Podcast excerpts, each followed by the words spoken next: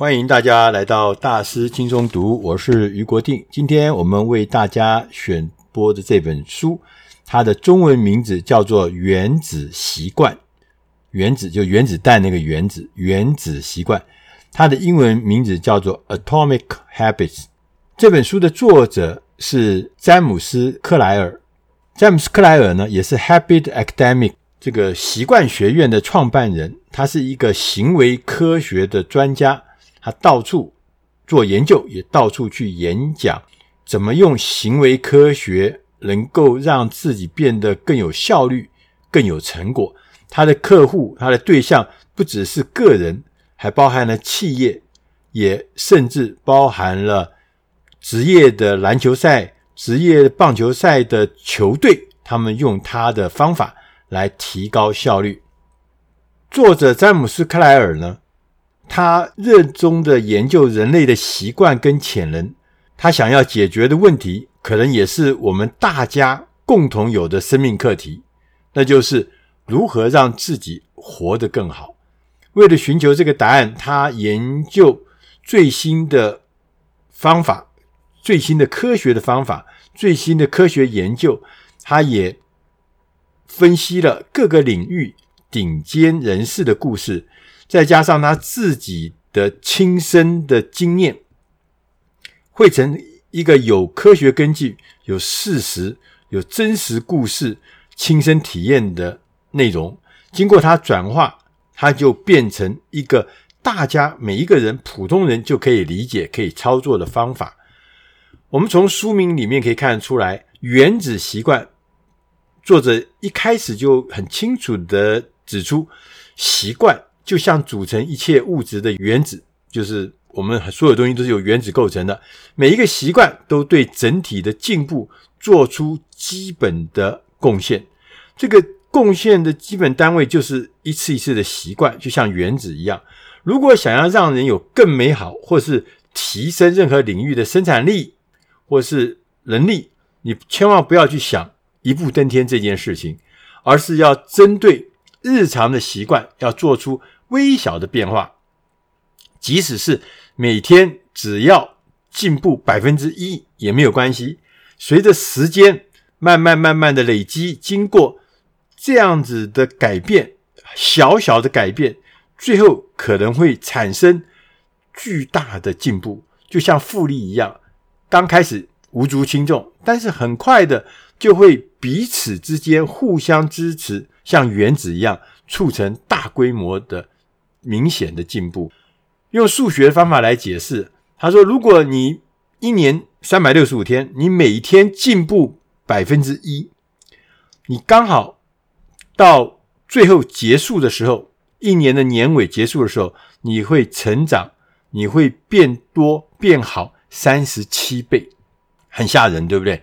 但是倒过来讲，他说，如果你在每一年的期间，每一天三百六十五天，每一天变坏百分之一，甚至说减少百分之一好了，每一天都是百分之九十九，再一天又是九十九，又是九十九，你这样每一天都减少百分之一，最后你的成绩会退步到趋近于零。所以呢，一开始的时候小小的进步，或是一开始的时候小小的退步，都将来时间一长，它会累积巨大的成果。这也是为什么我们开同学会的时候，小学同学会、中学同学会、高中同学会，你不管去参加什么同学会，你会发现，哎，随着时间的变化，怎么大家的那个结果都完全不一样。在当时我们年少的时候，每个人看起来其实都差不多的。我们在同一个学校出来，我们读书的经历过程都是差不多的。可是最后的结果却差很多。在书里面特别举了一个例子：英国自行车队呢，在过去过去是一个绩效很差的队伍，就是长期都没有什么厉害的成绩。在二零零三年的时候，大卫。布莱斯福德，他来受雇担任英国自行车队的绩效总监，他就是负责怎么样让这个英国自行车车队它的效益绩效，当然就成绩啦，可以提高。他采取了一个叫做边际效益总和的策略。什么叫做边际效益总和呢？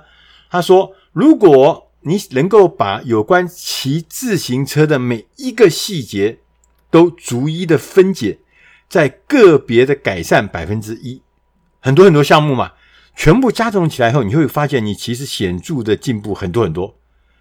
他就跟教练呢合作，在很多很多小细节，譬如说。还要设计一个坐起来更舒服的新车垫。大家有骑过脚踏车，尤其是骑过公路车，就知道那个车垫其实坐上去屁股还挺不舒服的。还有说，如果我们能够让轮胎可以有更好的抓地力，那我们在比赛前在轮胎上面擦一点酒精，这抓地力会稍微好一点。譬如说，要求车手要穿五分长的车裤，不要穿七分长裤，穿五分裤。这样子可以维持肌肉的理想体温，不会太热。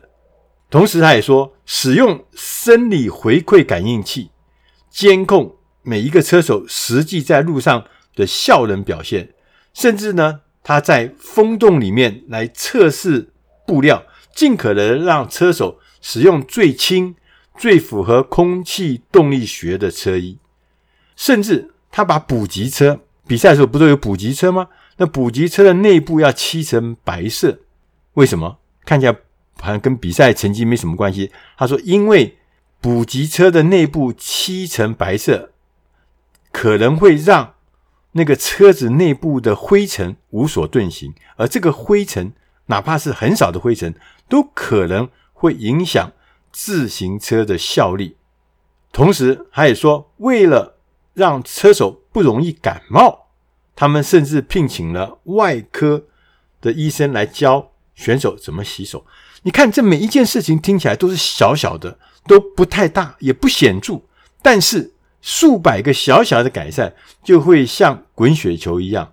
你知道吗？英国的自行车队从二一九零八年以来，就一百多年前喽，他只得过一次奥运的金牌，只得过一次。但是，但是这个。我们刚刚讲的布斯雷福德接手当做这个绩效总监之后，五年，英国自行车队在二零零八年，也就是一九零八年之后的一百年，囊括了自行车赛项目的百分之六十的金牌。二零零八就是北京奥运的时候，百分之六十金牌被拿走。但你看，一百年前的一九零八年，当时。他拿了一面金牌，以后一百年他没有再得过金牌。四年后，在伦敦的奥运会上又登场了，也就是二零一二年咯。英国的自行车队刷新了九项奥运的纪录跟七项的世界纪录。在二零一二年之后，布莱德利·威金斯成为史上第一个拿下环法自行车赛的英国选手。大家都知道。环法自行车赛是自行车比赛里面最高等级、最高的荣耀的自行车赛。以前看样子是从来没有得过，到二零一二年他们就得到了。那在二零一五年、一六年、一七年，在六年之内，他竟然得了五次环法赛的冠军，就是因为他们推行了这个所谓刚刚讲的小小的改善。看起来不怎么了不起的改善，但是项目很多很多的改善，他把边际效益总和来作为整体提升的一个策略，最后得到的成绩却是这么这么这么巨大而雄伟的。简单的说，我们任何领域的成功就是日常习惯的产物。我们不是。绝对不是一辈子出现一次的转变。哎呀，有一个什么特别好的机会，你就突然突然一下子就转变了，你就成功。其实不会的，也不是的。只要日常的习惯有些微的改变，有些微的进步，就能够让你的人生、让你的事业走向一个很不一样的成就，很不一样的高度。但是养成。新习惯不容易哦，我们试图改变结果，但其实我们应该改变的不是结果，我们应该改变的是产生结果的过程，以及造就我们个人特质的信念。所以，过程跟信念是才会真正改变那个结果。你不要搞错了。所以，很多人在去追求那个后面的的结果，但是不会的，因为你不长久。你如果没有把这个事情改变，变成一个过程，甚至变成一个习惯，你的追求、你的改变都不会长久。它不是习惯，它就不会长久。那如何要培养一个好的习惯？背后呢，事实上是有一个科学的支持，它不是乱来的。它分成不同的阶段，就你要变成一个好习惯，第一个你要有提示。什么叫提示呢？就是刺激你大脑产生行为的提示，因为你预计这项行为会给你带来奖赏，所以呢，提示要非常的显而易见。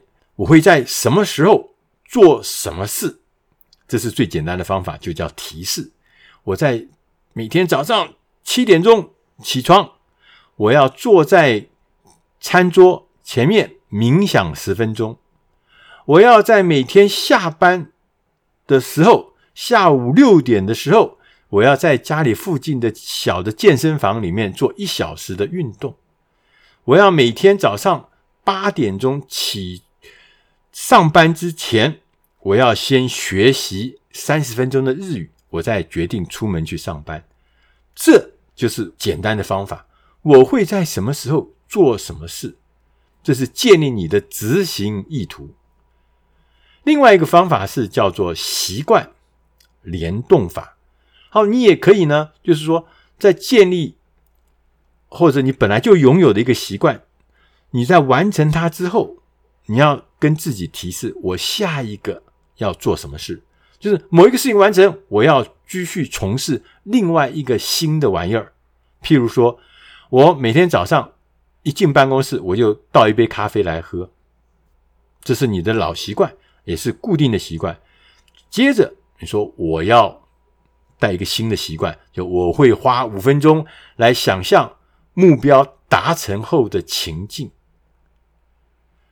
或者说，我每天和家人一起吃晚饭之后，吃完晚餐之后，我也会，我接着会干什么？我会说一件当天发生值得感恩的事情跟大家分享。习惯联动法是将你期望的行为跟已经从事的某一种行为连接在一起，这样就能把提示内建到现在。已经有的行为里面，第二个呢是讲渴望，你的大脑渴望该个行为带来的奖赏，那得到的奖赏越大越吸引人，你的行为变成习惯的几率就越高。所以你可以利用捆绑的方式，把你已经有的习惯跟你不想做的事情。或者说是还没做的事情捆绑在一起，为什么？